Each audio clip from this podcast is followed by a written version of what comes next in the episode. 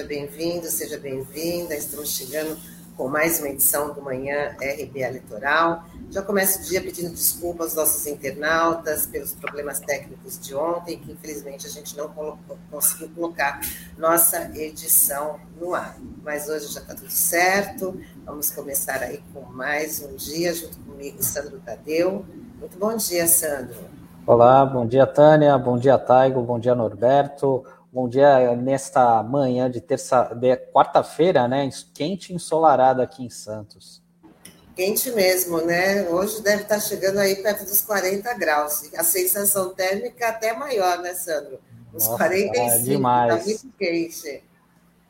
Bom, vamos começar aqui com o nosso giro de notícias. A Polícia Federal tem até o dia 28 deste mês para ouvir o presidente Bolsonaro sobre o suposto vazamento de informações sigilosas. Trata-se do inquérito que apura o ataque hacker ao sistema do Tribunal Superior Eleitoral. O prazo foi estabelecido pelo ministro do STF, Alexandre de Moraes. Esse daí está levando bem a sério, né? Esse inquérito, né, Sandro? que não dá para deixar de, de, de, prosseguir, né? já que, que essas informações falsas, esses ataques, o presidente gosta muito de falar coisas sem provas, e o, e o ministro Alexandre de Moraes não está deixando barato, não.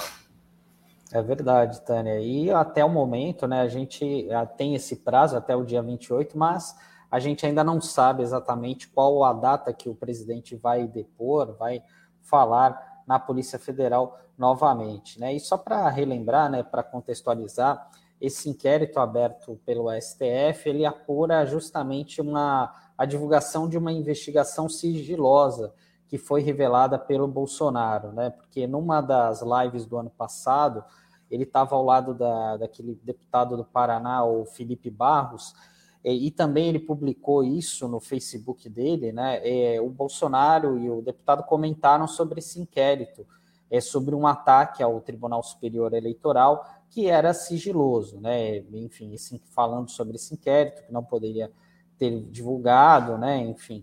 E aí, tanto é que naquela ocasião o Tribunal Superior Eleitoral divulgou uma resposta dizendo que é, realmente houve um acesso ao sistema do tribunal, mas isso não representou nenhum risco à integridade das eleições de 2018, é, porque isso não houve nenhum prejuízo, nenhuma fraude, né? Enfim, e aquilo chamou bastante a atenção, né? E agora o Bolsonaro é, vai ter que se, se explicar, né? Perante a Polícia Federal por conta desse vazamento, né? O que não é o correto, né? Não é legal e saber como que essa informação chegou nele, né? Já que é uma informação sigilosa, o presidente que tem muitos poderes, né? Mas é, não não pode violar esse tipo de coisa, né? Enfim, houve esse vazamento por parte de alguém da Polícia Federal e isso não é o correto, né? Então agora ele vai ter que dar essas essas explicações, né? E justamente quem está pedindo isso é o próprio Alexandre de Moraes, né? Que como a própria Tânia citou, né?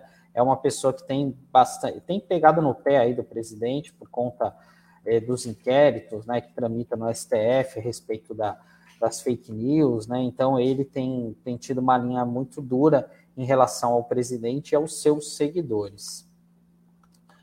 E dando continuidade aqui, Tânia, a gente vai falar sobre a vacina da Covid, porque 81% dos brasileiros aprovam o passaporte vacinal é o que mostra a pesquisa do Datafolha, que ouviu duas mil pessoas em todos os estados e quem mais apoia essa iniciativa são mulheres e idosos.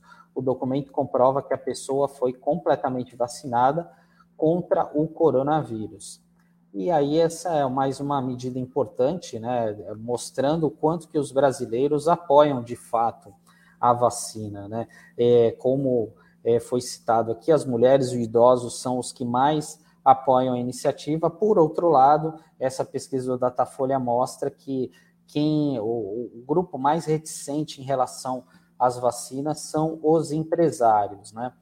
E isso da essa questão do passaporte vacinal já é uma realidade em muitos países da Europa, né? Aqui mesmo na cidade de Santos é, já existe um projeto de lei tramitando nesse sentido da vereadora Débora Camilo, que ela apresentou em agosto do ano passado, mas ainda está em tramitação na Câmara. Né? É, e é curioso, né, porque justamente as pessoas que são mais reticentes em, com essa questão do passaporte vacinal é, são os homens, né? É, é, pessoas entre 25 e 34 anos e aquelas que recebem mais de 10 salários mínimos por mês, né?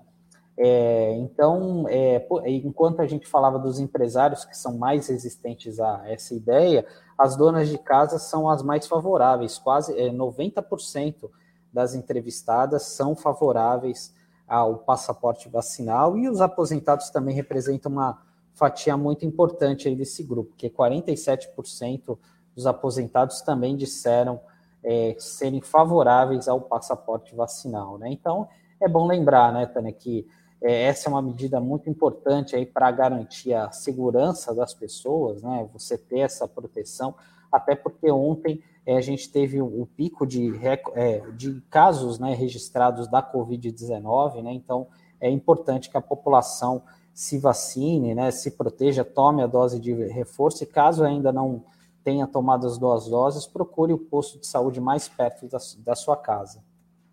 Verdade, Sandro. É uma medida de proteção que não dá para ignorar e a gente está vivendo realmente aí mais uma, fa uma fase da pandemia, é uma fase muito difícil.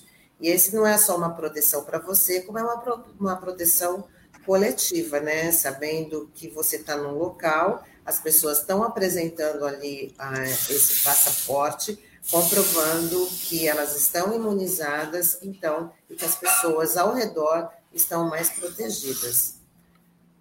Bom, e a gente continua falando que uma pesquisa feita pelo Sindicato dos Hospitais, Clínicas e Laboratórios do Estado de São Paulo revelou que 88% dos laboratórios privados enfrentam problemas para repor testes de Covid e influenza. O levantamento constatou ainda um aumento de 99% nos testes de Covid feitos nos laboratórios nos últimos 15 dias. A gente já está constatando aí uma corrida aos laboratórios para poder fazer o teste. Aqui nas farmácias de Santos, as poucas farmácias né, que, que fazem o teste, você não consegue fazer na hora que você já. Você tem é um agendamento que pode demorar, às vezes, até uma semana, de tão grande que está sendo a procura para a realização desses testes. É verdade, Tânia, e realmente, por conta desse pico de casos que a gente tem, é, ocorreu ontem, né, essa procura desenfreada desde o final do ano passado, né, então a gente tem percebido uma grande quantidade de pessoas indo aos postos de saúde, ah, um exemplo claro nesse sentido, né, a própria Prefeitura de Santos né, criou já cinco é, unidades é, provisórias para atendimentos de pacientes com síndromes gripais.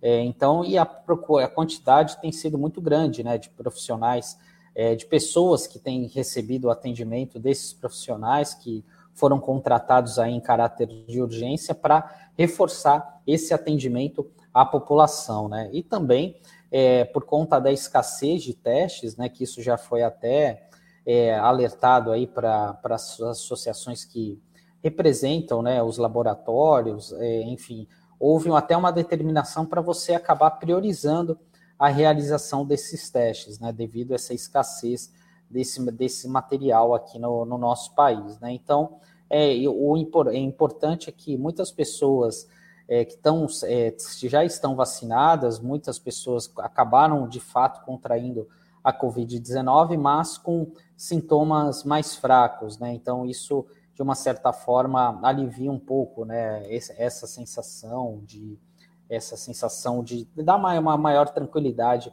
aí para a população, né? Exatamente. Só lembrando, Sandro, que a, que a Anvisa, a, na questão, ainda falando de teste, né, em relação aos autotestes, a Anvisa vai decidir hoje, né, sobre a comercialização desses autos, autotestes para a população.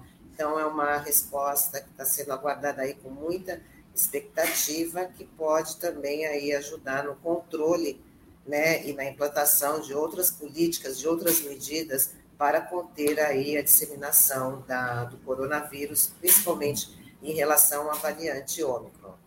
Sim, é, essa é uma medida importante, né? E a gente precisa ver também como é que isso vai ocorrer na prática, né? Porque é, eu digo no, no sentido de você ter um atestado médico, né? Para você comprovar uma, uma ausência no trabalho, enfim, na escola, na universidade, é porque muitas vezes, é, até pela parte de recursos humanos, exige que você apresente algum documento ou atestado, né? E nesse caso, é, a gente precisa ver, né? Se a pessoa faz o, o teste de Covid e ela está, é, vamos ver se na prática isso, de uma certa forma, já autoriza né, que a pessoa acabe se ausentando né, das atividades, né, e isso precisa ser bem combinado, né, porque senão de nada adianta, porque, porque se a pessoa fizer o teste e tiver que ir no médico, né, todo esse esforço acaba indo em vão, né.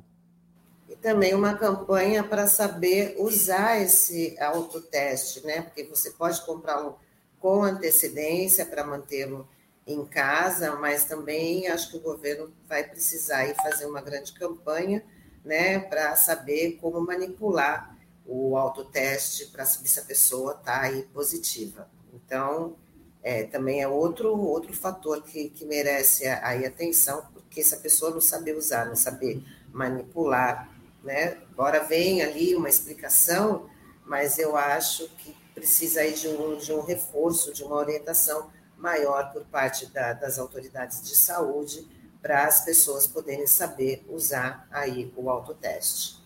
É, é, exatamente. Até porque fica aquela coisa, né? Por, até para você não dar um falso negativo e também um falso positivo, né? Porque são duas situações aí que podem mascarar é, uma realidade, né? Então, por isso que precisa ter uma certa cautela também com, com esse tipo de teste, né? Bom, e dando sequência aqui, a gente vai falar sobre o desmatamento na Amazônia, que em 2021 foi o pior em 10 anos. É o que aponta um levantamento do Instituto Homem e Meio Ambiente da Amazônia, o IMAZON. Os dados revelam que mais de 10 mil quilômetros de mata nativa foram destruídos, o que equivale à área do estado de Sergipe. O desmatamento aumentou 29% em relação a 2020. Então, é mais um dado aí preocupante relacionado a essa questão do desmatamento, né? É assim, é, a gente falando do estado de Sergipe, é quase 10, é mais de 10 mil quilômetros de mata ativa, né? Quilômetros quadrados, né? Então, realmente é algo muito chocante, né? Essa informação, né? Então, para a gente ter noção é, da, de quanto né, a nossa natureza tem sido aí depredada né, por grupos, enfim, garimpeiros, enfim. Tanto é que é, nesse levantamento é, é, curioso, né, porque assim o Pará foi o estado onde mais é, foi registrado o desmatamento, né? É, então, só do, dos estados da Amazônia Legal, somente no Amapá não teve aumento do desmatamento em relação a 2020, né? Então, é, desse total que foi desmatado, né? é, 40% dessa área foi justamente no Pará, né? Que é justamente é, onde são locais onde tem áreas federais, áreas estaduais, áreas compostas por terras indígenas e também por unidades de conservação, né? Então, realmente chama muito atenção esse número. E por outro lado, o presidente Bolsonaro ele comemora aí o corte né, do, dos fiscais da, da, é, da, do IBAMA, né, quanto menos fiscais, mais aumenta o desmatamento e mais vai avançando ali o trabalho do, do, do garimpo ilegal, e aí acontece esses recortes de devastação na, na Amazônia. Então, o governo sempre aí na contramão né, da, da situação da Amazônia, que vai se tornando cada vez mais grave e a nossa imagem vai ficando cada vez pior lá fora, né, Sandro? Com certeza, Tânia, até porque é, houve nesses últimos anos, né, desde 2019, né, a partir de 2019, uma redução na fiscalização do IBAMA, houve também uma diminuição até mesmo das sanções administrativas, né, o que de uma certa forma cria essa impunidade, né? E essa impunidade com esse aumento da, do desmatamento acaba provocando uma série de situações, né, como a alteração do regime de chuvas, a perda da biodiversidade, ameaça à sobrevivência dos povos e das comunidades tradicionais, e também essa intensificação né, do, do aquecimento global. Né? E além disso, né, só para concluir aqui, a gente sabe que existe uma pressão por parte do governo federal lá no Congresso Nacional para reduzir né, essas áreas protegidas, essas áreas ambientais e também é, por parte uma pressão por parte do setor do garimpo para que a atividade madeireira nesses territórios é, não sejam permitidas, né? É, enfim, então realmente chama bastante atenção esse conjunto de coisas aí que vem ocorrendo aqui com o nosso país. Então é muito preocupante esse relatório do Amazon. Bom, e para a gente encerrar aqui o nosso giro de notícias, bom, os usuários brasileiros do Twitter agora têm uma novidade na plataforma.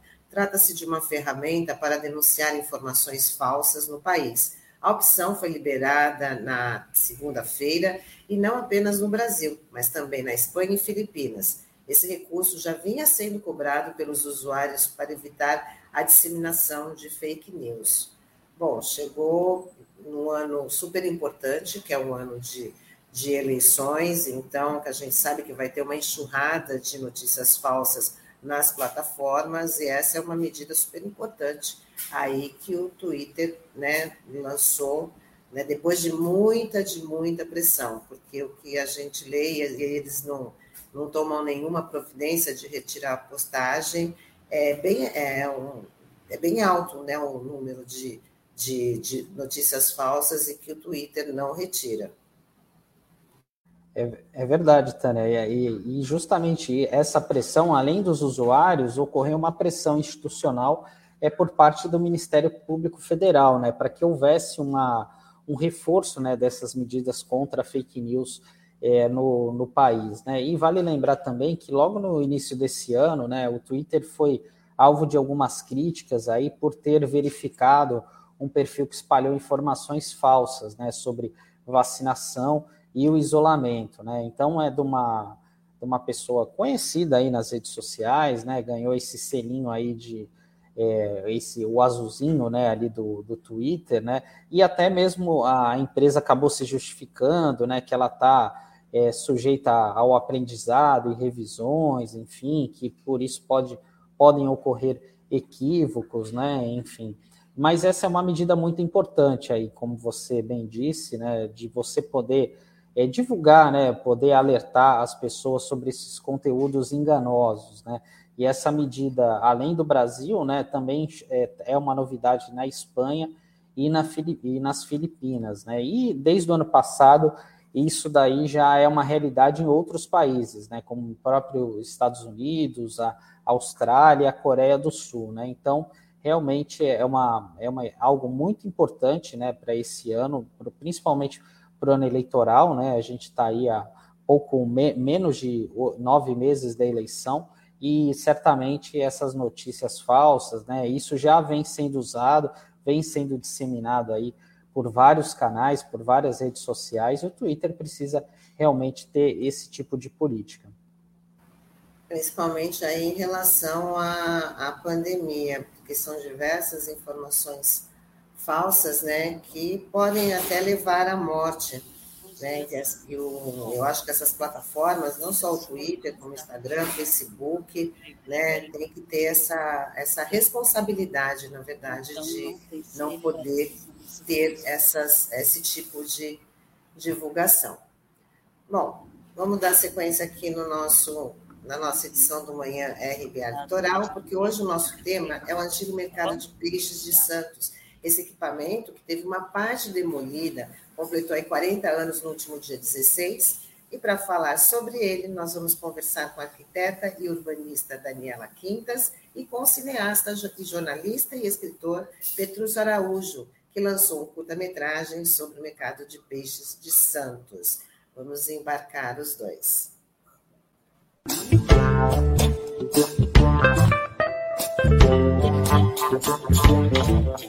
Bom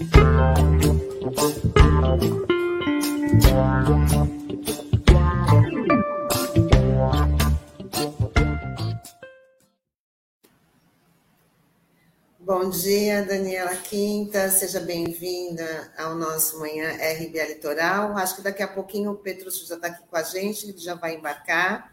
né? Tudo bem? Tudo Lembrando bem, bom dia a tá todos. Tá de Londres, né? Sim, morrendo de inveja do clima daí, que aqui, eh, como eu disse antes, está sempre feio, né? É fácil responder a pergunta. O tempo está feio, está cinza e frio. Ah, Dani, muito obrigada mais uma vez aí pela sua participação. Então, como o nosso tema hoje é o, sobre o mercado de peixe de Santos, que dia 16 de janeiro completou 40 anos, né? E eu queria que você falasse da importância desse equipamento, não só para a nossa cidade, para a nossa região. Ele teve uma grande campanha pelo não, pela não demolição, mas infelizmente, né, ele teve uma parte destruída. Eu queria que você falasse da importância desse equipamento. Um, o mercado de peixes uh, de Santos, o antigo mercado, que agora nós já chamamos de antigo mercado, né?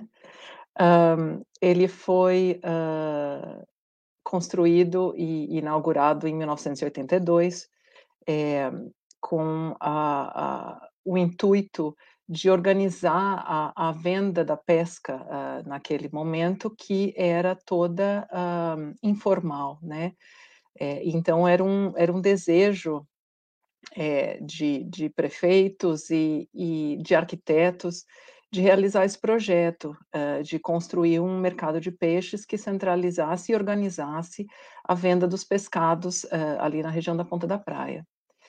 E, e o projeto foi, então, uh, feito pelo arquiteto Antônio Carlos Quintas, que vem a ser meu pai, é, e, e, enquanto ele trabalhava na, na Prodesan, né, que é um, um enfim, uma, uma empresa que na época uh, liderava vários projetos uh, muito interessantes na cidade, né, projetos uh, de equipamentos públicos e, e, alguns projetos até hoje que ainda são, são, são importantes.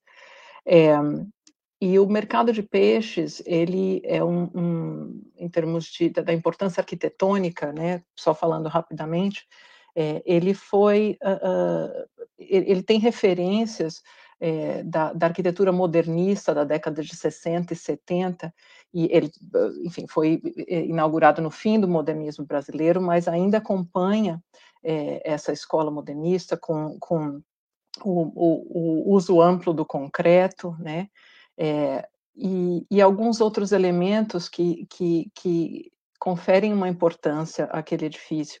Por exemplo, as abóbodas que são tão características, né, e que uh, oito delas permaneceram, uh, e que foram construídas com, uh, na época, uh, essa, essa, essa arquitetura se aproximava de uma, de uma arquitetura feita é, na, na, em São Paulo, a gente chama da Escola Paulista de Arquitetura, e principalmente de um grupo de arquitetos bastante é, é, importante, uh, que chamava o, o, Grupo Arquitetura Nova, uh, que era formado por arquitetos que utilizavam muito essa, essas uh, tecnologias simples, é, o uso de alvenaria exposta, é, materiais aparentes, o concreto aparente, é, com o intuito de, de que esses materiais também no, no no, no, próprio canteiro de obras pudesse ser manuseado com facilidade é, pelos, pelos operários, né, vigotas de concreto, os tijolos, é, existia toda uma, uma intenção ali. E, e, o projeto do mercado segue muito essa linha, tanto que as, alvena, a, as abóbodas eram de alvenaria aparente. Eu me lembro disso de criança, é, tendo essa referência, escutando em casa o meu pai comentando sobre as os tijolos aparentes, que eh, eh, muita gente não entendia, puxa, mas isso dá um aspecto esquisito e tal.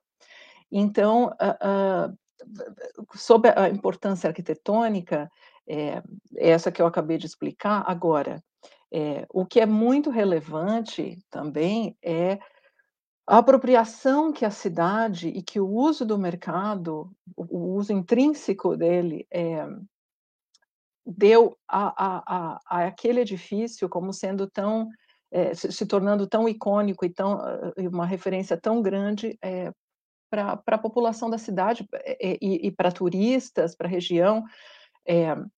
então, uh, uh, a perda dele é uma perda de um elo, de uma referência é, histórica, ah, de memória, é, porque, claro, um edifício ele, ele representa uma, uma, um, uma identidade local, referências uh, que são criadas pelos usuários, é, referências que são estabelecidas com o entorno, com a paisagem, as tão famosas garças, né, que, que tão livremente usufruíam daquele mercado e tinham uma, uma interação muito interessante com, com os, os, os, uh, os proprietários dos boxes e, com, obviamente, com os, os, visitantes. Então, é, é, tudo isso uh, uh, tornou aquilo um edifício importante e parte da nossa referência, da memória da cidade, né? É, então, a, a, perda desse elemento é, é, é simplesmente é, você borra dali um, é, referências, você borra é, da história uh, uh, vivências, né? E, e, e, e, claro, você aniquila uma, uma referência arquitetônica que tinha um método construtivo próprio, que podia estar ali, é, ainda ficou uma parte de uma certa forma, mas é, né, para levar para gerações futuras né, a, a, explicação do que, do que era feito naquela época, que tipo de arquitetura que era feita. É, então, uh, Daniela, a gente lamenta. Uhum. Eu vou só te interromper, porque a gente vai chamar o Petrúcio para também certo. falar sobre né, sobre o antigo mercado de peixes, que ele também fez aí um curta-metragem, que ele vai contar para a gente. Vamos embarcar o Petrúcio. Vamos Bom lá. dia, Petrúcio Araújo, dia, jornalista, cineasta. Bom dia, escritor. Sandro. Outra vez, Daniela, bom dia. Bom dia, Petrúcio. Está me ouvindo? Tá, posso falar baixo? Tá, estão me Você ouvindo? pode falar um pouquinho mais alto para a gente né? ouvir melhor, tá Isso. tá bom? Tá bom. Então, a Daniela estava aqui é, explicando a importância do antigo mercado de, de, peixes, né? que, apesar de toda a luta, teve uma parte demolida. E você uhum. também aí mostrou né, essa, essa, essa importância dentro de um, de um contexto de filme. Né? Queria que você falasse também para os nossos internautas. Seja bem-vindo. Legal. É... Bom dia a todos. Né? Eu acho que o cinema tem uma responsabilidade né, social muito grande. É, o cinema não foi feito só para divertir. Precisamos do divertimento, mas precisamos apontar né, é, alguns problemas na política nacional em relação ao patrimônio. E o cinema é uma arma né, para registrar, inclusive e principalmente, o descaso com que o poder público, né, é, a maneira como ele olha para esses patrimônios e deixa degradar o patrimônio com o tempo, né, para depois, nas pranchetas, começar a construir uma nova paisagem Quer dizer, aquele patrimônio não interessa mais porque o desenho agora é outro. Porque internacionalmente nós temos outras práticas que já demonstraram que a gente tem que eternamente estar destruindo e construindo, destruindo e construindo o nosso patrimônio. Eu acho que o meu trabalho entra aí, nessa responsabilidade que o cinema tem de estar registrando essa problemática. Sandro? Ah, bom dia, Daniela. Bom dia, Petrúcio. Uma satisfação estar é, tá ouvindo vocês. É, eu queria saber da Daniela, é, porque você entrou uh, ano passado, né? Ano passado não, 2020, né? Com pedido de tombamento ali da, da, do mercado de peixe, do antigo mercado de peixes, né? E ali parece que foi um processo muito rápido, né? Normalmente acaba destoando do que ocorre normalmente no Condepasa. Eu queria saber como é que você recebeu essa informação, enfim, como que é, você acompanhou esse processo, né? É, no, nós entramos com o pedido foi ainda em 2019, é, quando no ano em que nós soubemos uh, do projeto Nova Ponta da Praia e de tudo que estava acontecendo. É, o, o, pedido de tombamento, lamentavelmente, ele foi ele foi barrado, é, ele não não ele não passou daquela da, da, da, da, da instância hum. onde se analisa ou não se aquele uh, uh, pedido vai ser aceito para ser analisado e tombado ou não. Ou seja, ele só teve uma apreciação inicial, é, um, teve um, um, parecer do, do órgão técnico do Condepasa, mas é, ele não teve o número de votação, de, o número de votos suficientes do, dos conselheiros para para que fosse seguida então a todo o processo de tombamento, é, todo o processo dele para ser tombado ou não.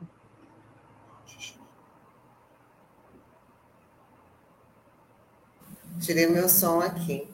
É, é Garça que te quero peixe. Esse Sim. é o nome do curta. A gente tem um trechinho aqui, vamos até passar para depois você. Ah, legal.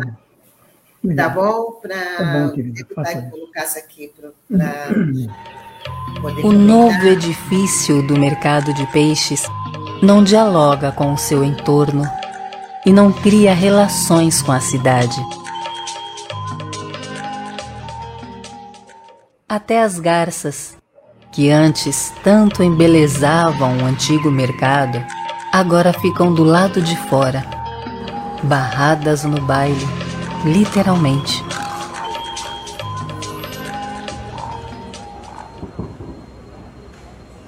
Quando olho o vazio que ficou no local, sinto uma tristeza pela perda da referência cultural e arquitetônica que era o antigo mercado.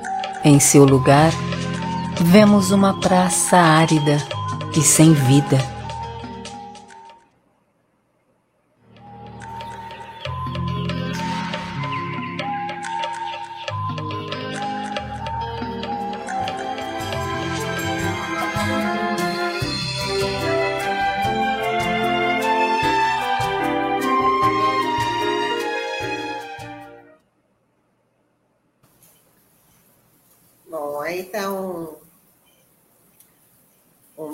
Resumo do que a Daniela já começou contando para a gente, né, uhum. sobre a questão das garças, dessa interação, e que elas agora, como fala no filme, foi, foi barra, foram barradas no baile.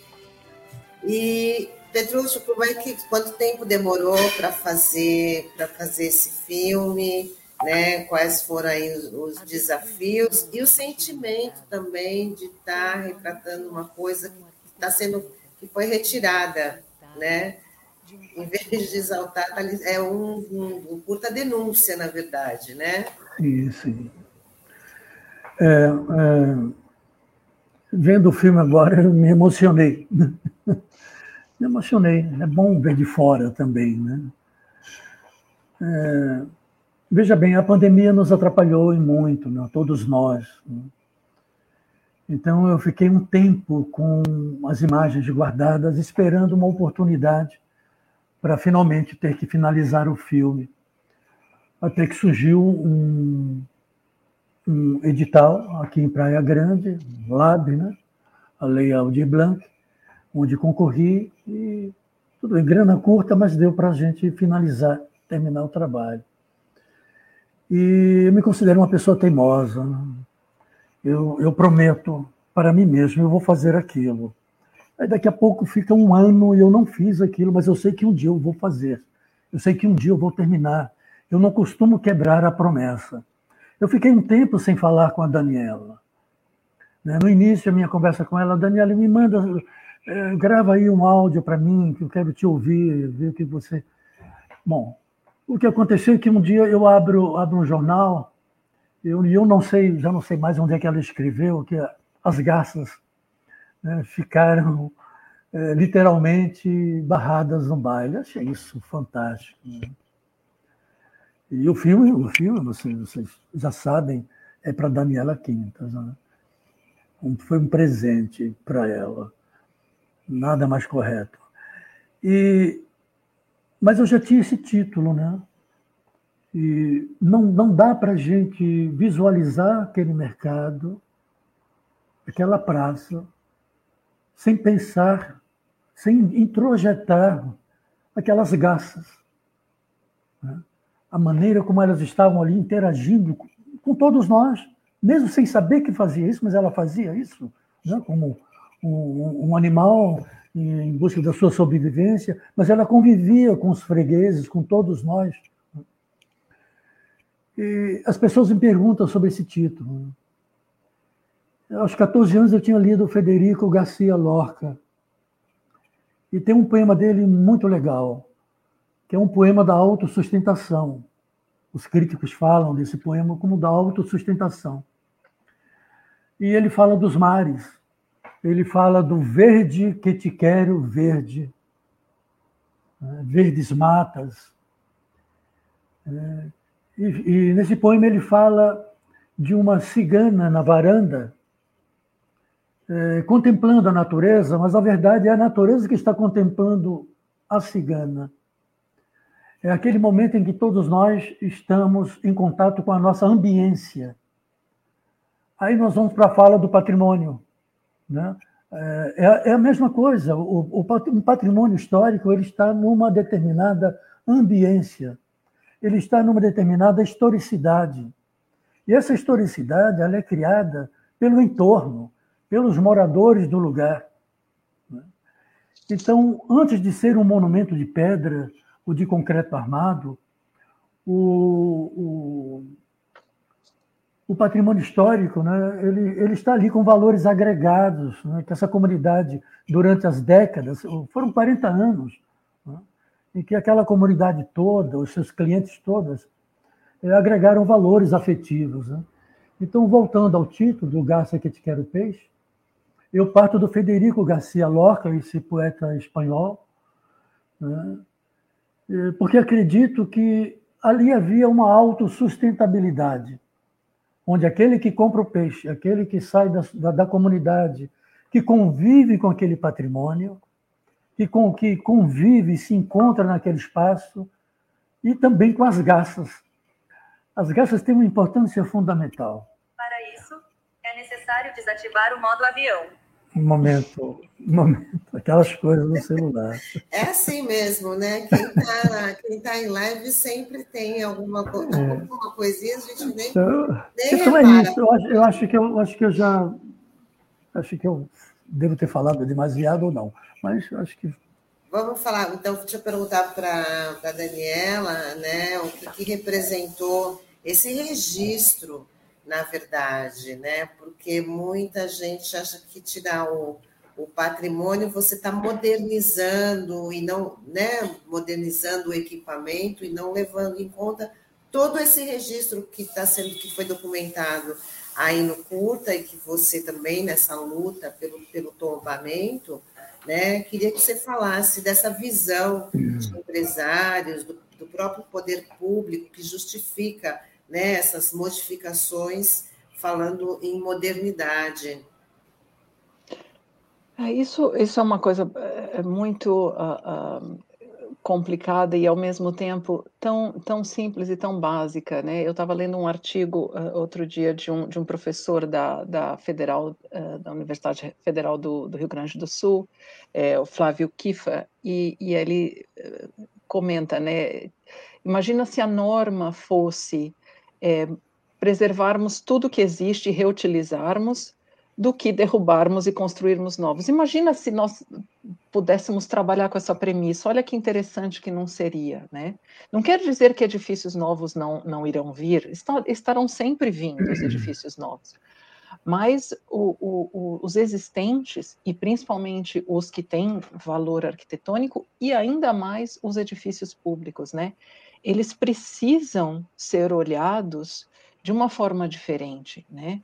Por que não a reutilização? Isso tá, vem sendo discutido, e agora mais depois da pandemia, onde é, o dinheiro para se investir em obras novas diminuiu. É, né? Aqui eh, no, no Reino Unido, por exemplo, existe um problema sério, por exemplo, para linhas de financiamento de, de edifícios novos. Então, as reutilizações aumentaram muito, o que é um, uma coisa positiva, é, tanto para o setor privado quanto para o setor público, né?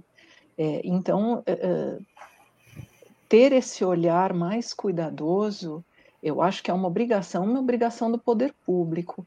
É, ainda mais que, por exemplo, o mercado foi construído com dinheiro público e foi demolido, né? É, é, então, assim, como é que você explica uma coisa dessa? Então, na verdade, você explica com ah, essa ideia de que o moderno, novo, enfim, você pode propor um, um, um, reuso, uma, uma rearquitetura, como fala esse, prof, esse professor do, do Rio Grande do Sul, e, e, e, e, ter a mesma ideia, quer dizer, a modernidade, hoje eu acho que a gente tem que interpretar de uma maneira muito diferente, a modernidade tem que ser sustentável, né, é, não, demolir e reconstruir algo novo simplesmente pelo fato de é, de que você quer mostrar uma outra cara, né, sem respeitar é, o, o, que estava lá, o, o, o, valor investido, os esforços investidos, a história é, é, é, é que, que, que, aquele, que aquele espaço contém, e mesmo edifícios que não, às vezes edifícios que não são históricos, mas que também, às vezes, podem ter um, um, um, um valor e podem ser reutilizados, né? Então, eu acho que, que essa questão toda tem que ser tem que ser repensada e o poder público tem que tomar uma frente, né, e, e olhar isso. No entanto, uh, nós sabemos que as pautas e as demandas somos nós também, a comunidade, que, que, que estabelecemos.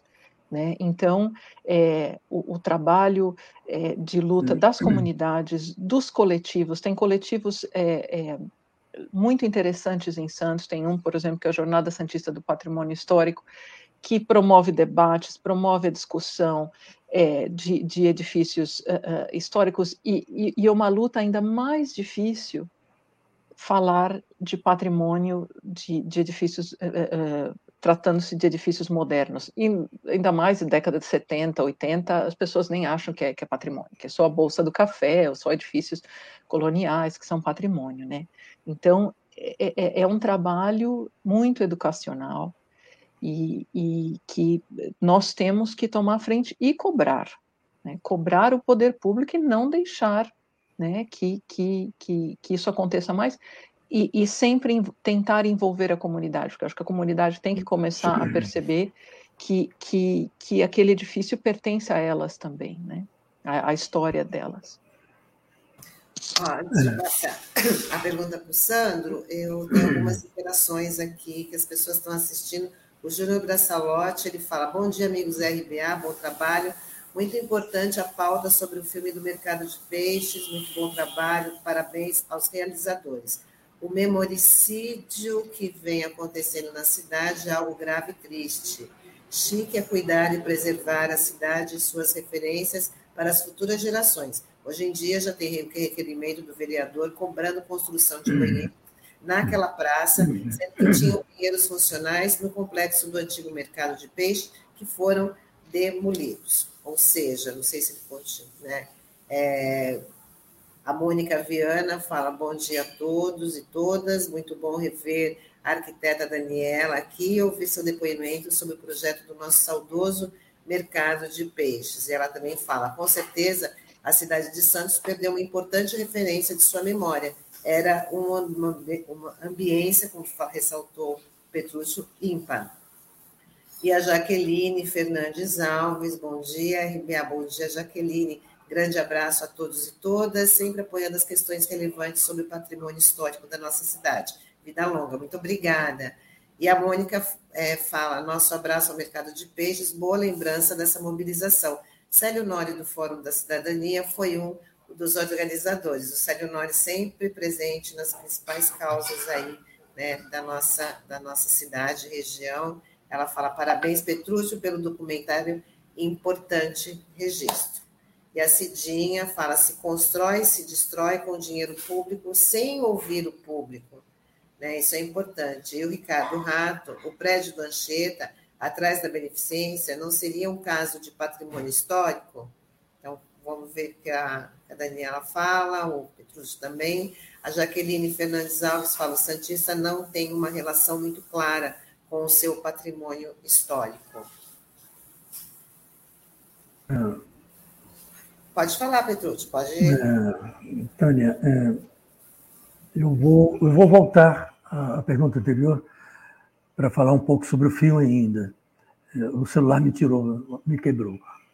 Eu queria deixar é, claro para todo mundo né, que o filme foi, foi muita. A, a maioria das entrevistas foram realizadas pelos alunos da, da Unimonte. Hoje o campus é São Judas.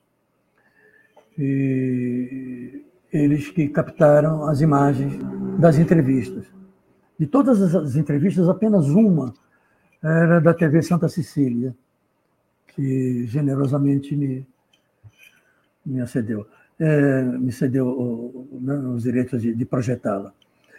É, mas como é que isso aconteceu?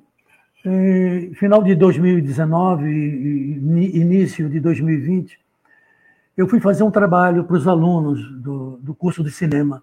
Eu sou ator e, e atuei no curta-metragem dos alunos né, do curso de cinema. E eles queriam me pagar um cachê né, pelo meu trabalho. E eu disse para eles: não, eu quero uma contrapartida, vocês não me pagam o cachê. E, e, naquele momento eu estava, porque eu estou com outro projeto, daqui a dois meses ele está montado, que é o, o Cochrane 144, o, o Cochrane 144, que trata ali da revitalização do centro e impacto nas moradias ali da, da bacia do mercado. Né? E aí eu, nós fizemos um, um acordo. Vocês não me pagam o cachê, mas vocês vão fazer, vão captar algumas imagens. Né? E foi aí que surgiu a, o, o, momento, em fevereiro, do, do abraço. E eles foram lá e é um trabalho dos alunos da, do, do, curso de cinema da São Judas. Isso, isso a gente tem que citar né? aqueles meninos que, são cineastas já, estão estudando cinema, e, e espero que o, o, a sua abordagem da cidade também seja compromissada né? no, no futuro, aqui e acolá, em suas produções com patrimônio histórico. Com essa questão do patrimônio histórico tão vilipendiado em Santos. Né? Santos é uma cidade dividida, nós sabemos todos, uma cidade ideal e uma cidade real, né? Existem as suas diferenças. Então, era isso que eu queria dizer. Tinha mais alguma coisa, mas eu acho que eu, eu, eu devo ter esquecido, mas eu retomo, vou retomando. Tá bom, tem bastante coisa para falar. Sandro? Opa, eu voltei aqui, dei uma saidinha. Queria perguntar para vocês a respeito dessa cultura da pesca aqui na nossa cidade, né? Porque Santos, obviamente, né? Nós todos nós somos caiçaras, né? Mas parece que a gente perdeu um pouco, vem perdendo essa questão da cultura caiçara, né? E ou, acho que o fim do mercado de peixes, né? É uma pro, é uma prova cabal disso, né? A gente tem agora o terminal pesqueiro público, TPPS, né? Que foi colocado agora para ser privatizado, ele foi desmantelado, né, até para viabilizar essas obras aí na nova ponta da praia. E eu queria saber um pouco de vocês a respeito disso, né, da cultura da pesca aqui na cidade, que tem se perdido. Como é que vocês estão têm visto esse movimento? Uh, posso ir, Petrúcia? Pode, pode. Você tem mais propriedade para responder isso. Uh, é, de fato, né, o, o mercado, é, de uma maneira, a, a, meu ver, bastante, o antigo mercado, de uma maneira bastante singela, é, conseguiu abraçar é, essa cultura caiçara da pesca artesanal, enfim, ou da pesca, enfim, mais organizada, mas com um, um um, um, um, jeitão muito caiçara, né? A edificação toda aberta, toda né, arejada, rela, é, se relacionando com o entorno, né? Com a visão, você está ali no mercado, mas você está, né? No antigo mercado, você estava ali ah, vendo o mar, né? Vendo quando a gente vê a imagem da a, a foto antiga do mercado e você entende a horizontalidade do mercado, a relação com a paisagem, né? Então, eu acho que, que foi uma arquitetura que, que respeitou muito isso, o entorno, o espaço, a comunidade, a cultura caiçara, a pescaria, né? Foi um presente para aquela atividade, né? E eu estou fazendo um comentário muito especificamente sobre a, a, relacionando a questão da, da, pescaria com a arquitetura e eu sinto que o novo mercado ele ele simplesmente ele, ele, ele colocou né a, a, a, venda do, dos pescados num né, um shopping center de, de, de, de pescados né é, é, e, e cortou todas essas relações né. E eu acho que escondeu para mim de uma certa forma é aquilo, aquela venda, como se aqueles peixes eh, mais expostos na rua fossem uma, uma, uma coisa feia de se ver, que a gente tem que esconder. Né? E não, pelo contrário, eu acho que ali tinha uma, uma um, um, toque bastante é, é, é, sensível de, de, né, de, de olhar para essa, essa cultura e, e, e abraçá-la é, na arquitetura de, é, sem modificá-lo, sem escondê-la. É, eu acho que o, o, o, né, o, o, mercado, claro, ele, o antigo mercado, a demanda foi crescendo, o, o prédio foi sofrendo algumas descaracterizações, é, e eu, quando trabalhei na prefeitura, trabalhei na Prodesan também, é, tinham sempre projetos de ampliação do mercado, e aí sempre falavam para mim, a Daniela vai fazer, a Daniela que vai fazer, dá para a Daniela cuidar do mercado, é, se, se, esse projeto vier. É, e, e, acontece que não, não, não, veio, né? isso já tem bastante tempo. Uh, mas uh, uh, eu, acho que, que, que né, existia um respeito a essa cultura, e, e a sensação que eu tenho é que né, uh, em combinação com, a, com, o desmantelamento do terminal pesqueiro, eu acho que é assim, é, é virar as costas por, um, uma coisa que eu não consigo pensar em algo que seja mais até o, o nome do nosso time é peixe, né? assim, então assim é, é, chega a ser até é, clichê, ah, que Santos é, mas é, né? estamos relacionados a isso, então é, eu acho uh, bastante lamentável, né, perdermos uh, essas referências da cultura.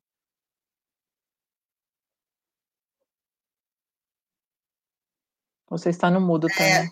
É, esse... e Petrúcio, nada é. como um bom registro, né, que venham mais registros, mais documentos como esse curta, para poder convencer aí a sociedade da importância de determinados equipamentos que eu acho que é, não tem assim muita participação da sociedade na defesa desses desses equipamentos, né? Não, não tem.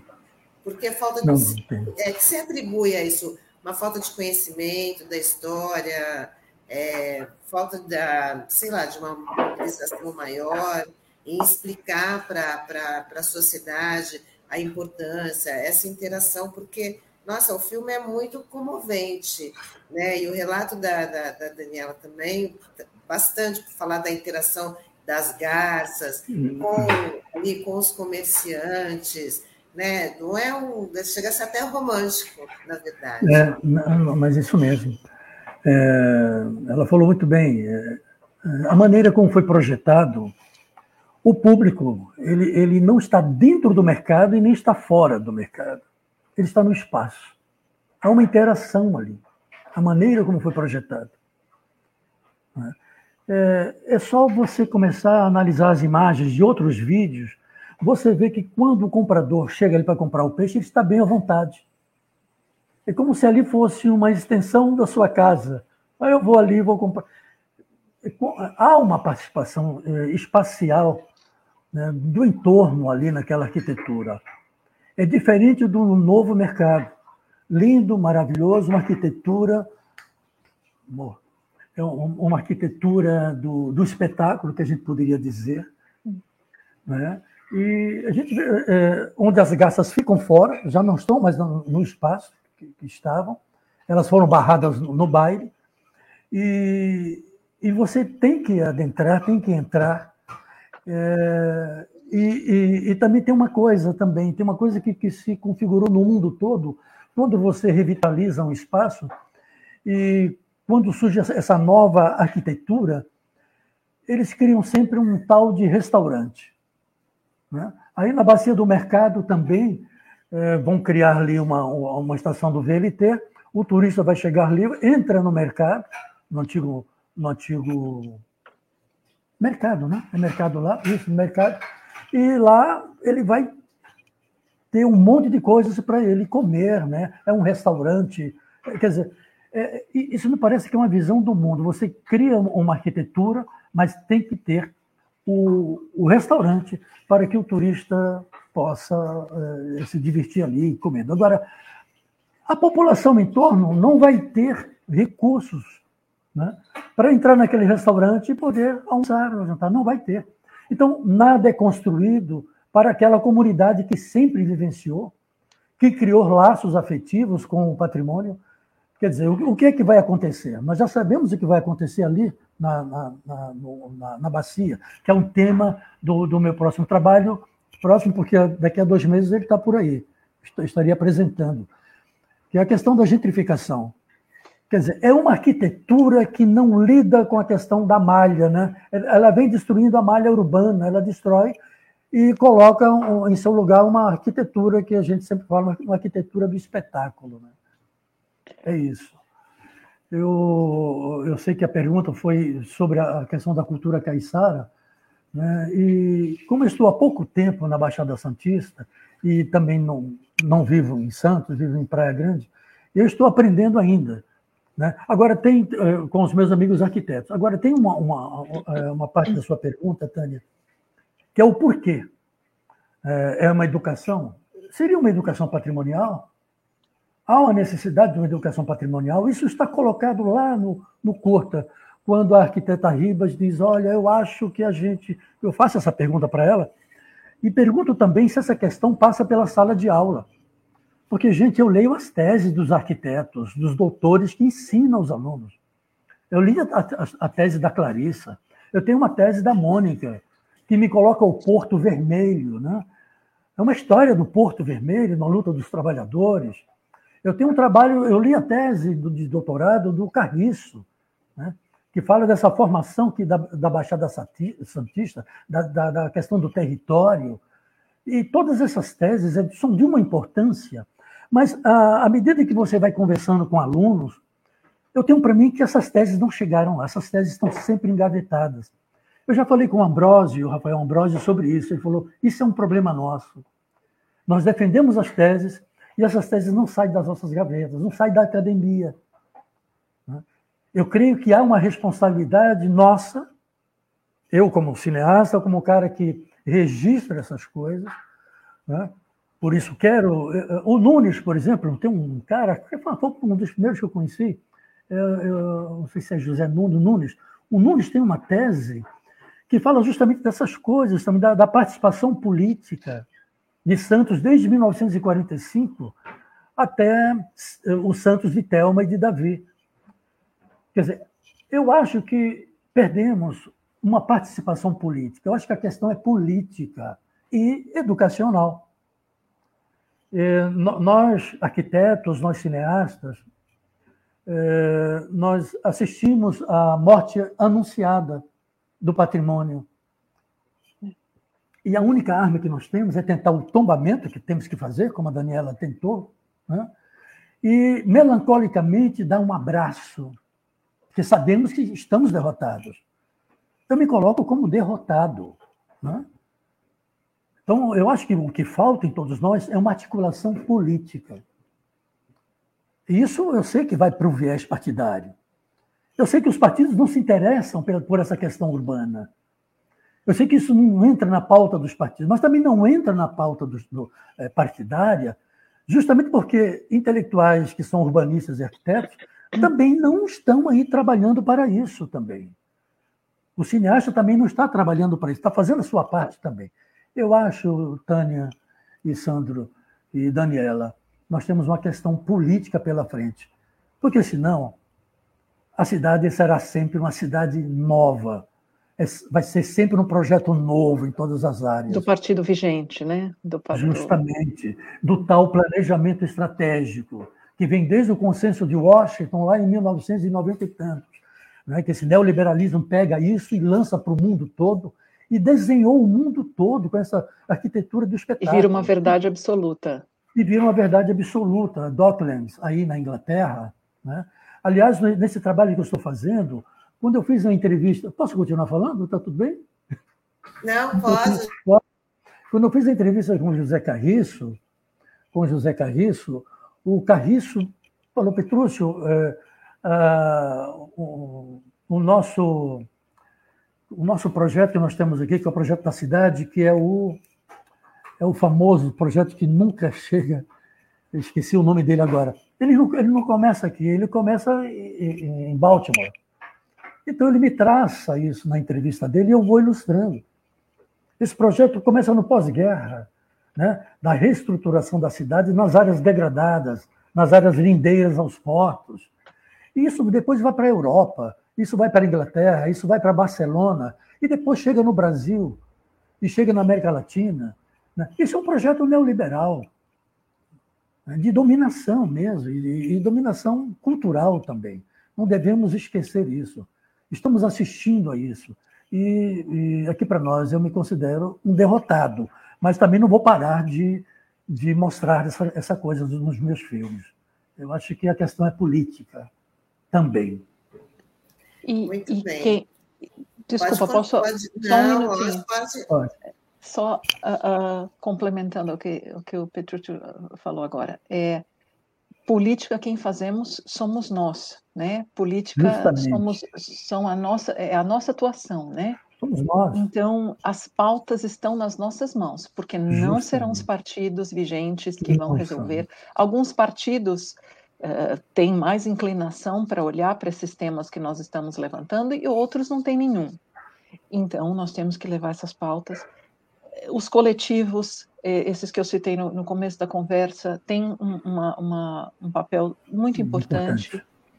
mas é, é, temos que, que, buscar maneiras de levar isso e que, que, isso esteja na pauta da mesa da discussão do café da manhã de qualquer pessoa, né? Uhum. E, e, e, da e voltando à questão é, da comunidade, da participação popular, popular. É, Sim, o, o projeto do mercado de peixes, do antigo, é, ele é, é, a intenção quando eu descrevi que a, a, a técnica construtiva simples, que os operários pudessem man, manusear, não era à toa, não era não era para ser mais rápido, para a construção acabar mais rápido, não, era para eles se apropriarem daquilo. É uma construção que seria feita por eles, utilizada por eles, era, uma, uma, uma era um manifesto ali, que esse grupo de, de paulista que eu, que eu, que eu citei, é, e que o meu pai era bastante tinha sido bastante influenciado é, é, era um manifesto né?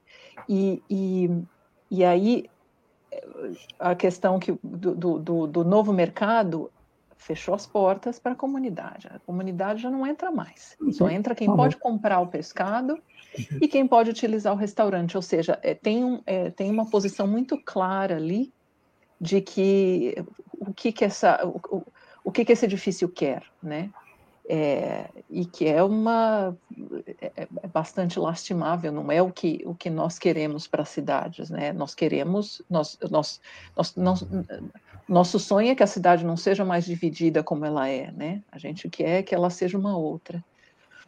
Mostra para quem que ele foi construído, né? Uhum. Eu vou ler aqui uma, é, eu vou ler uma última mensagem aqui da Mônica, que é uma, uma participação que ela está colocando bem isso, Petrúcio, não faltam teses, dissertações e projetos de alunos sobre o tema. Você conheceu o TCC da Cristina Rinaldi sobre essa área. Vem o mídia, mas infelizmente o poder público aliado ao Grupo Mendes passa no trator. Concordo que a questão é política, temos que disputar as narrativas. Eu acho que programas como esses, como a gente promoveu hoje, que também é muito importante a gente trazer essa discussão e aí a interação dos internautas, mas infelizmente estamos chegando no finalzinho e foi muito boa a nossa conversa, né, de trazer esse tema. Foi ótimo. Tá? É, parabéns, Petrucci, pelo, pelo trabalho, parabéns, Daniela, aí pela luta. Né? Daniela faz parte do coletivo do patrimônio histórico. É, se quiser divulgar a página para as pessoas conhecerem melhor, também podem, a gente coloca aqui na nossa, na nossa telinha e já desde já agradecendo aí a disponibilidade ah. de vocês participarem aqui com a gente no Manhã RBA Litoral. É, vocês me tiraram da caixa. É a primeira vez que eu participo de uma live. Ai, que bom! Você saiu Mas, é, Tem que fazer isso, tem que dar a sua contribuição, né? E, Mônica, assim, eu li a tese da Rinaldi, né? eu tenho ela aqui, estou sempre folheando a tese, é, muito boa, trata dessa cultura também caiçara, e, e parabéns também a Rinaldi por isso.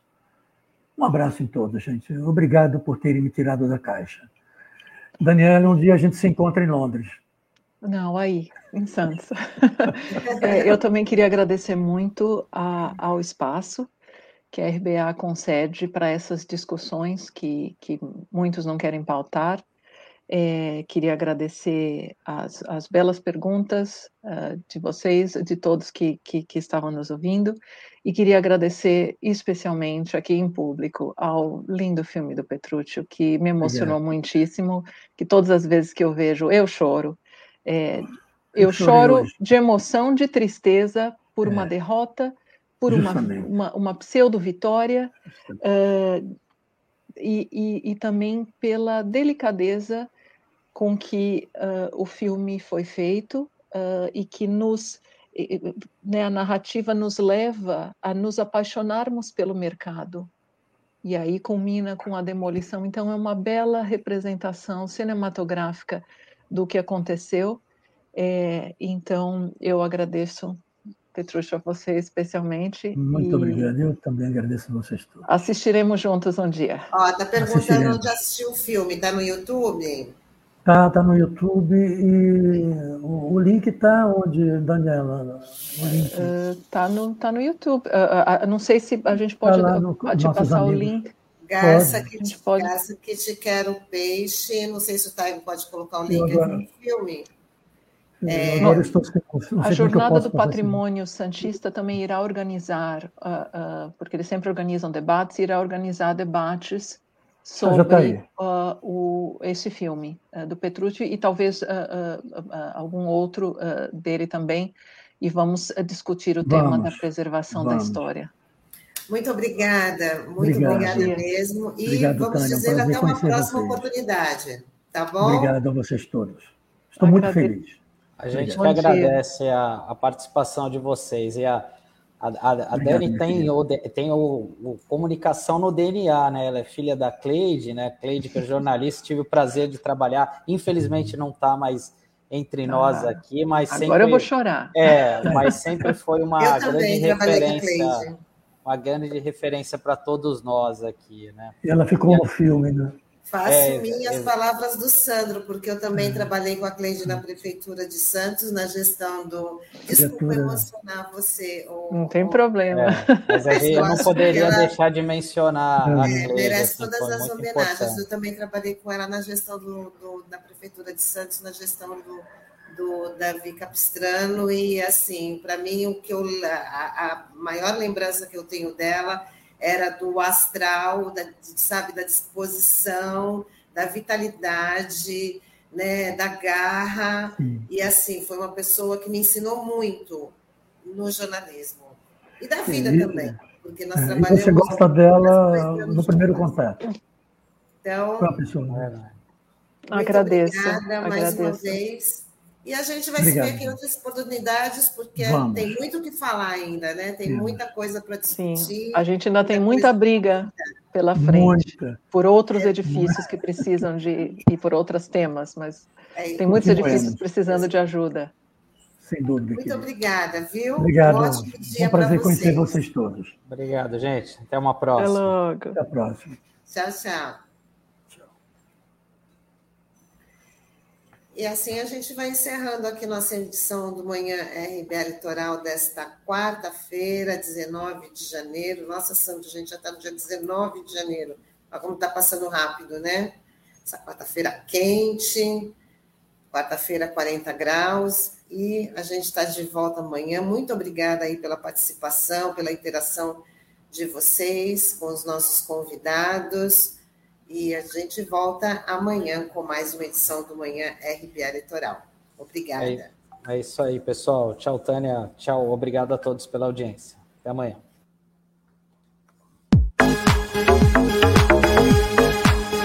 A Rádio Brasil Atual Litoral é uma realização da Fundação Setaporte, apoio cultural do Sindicato Setaporte.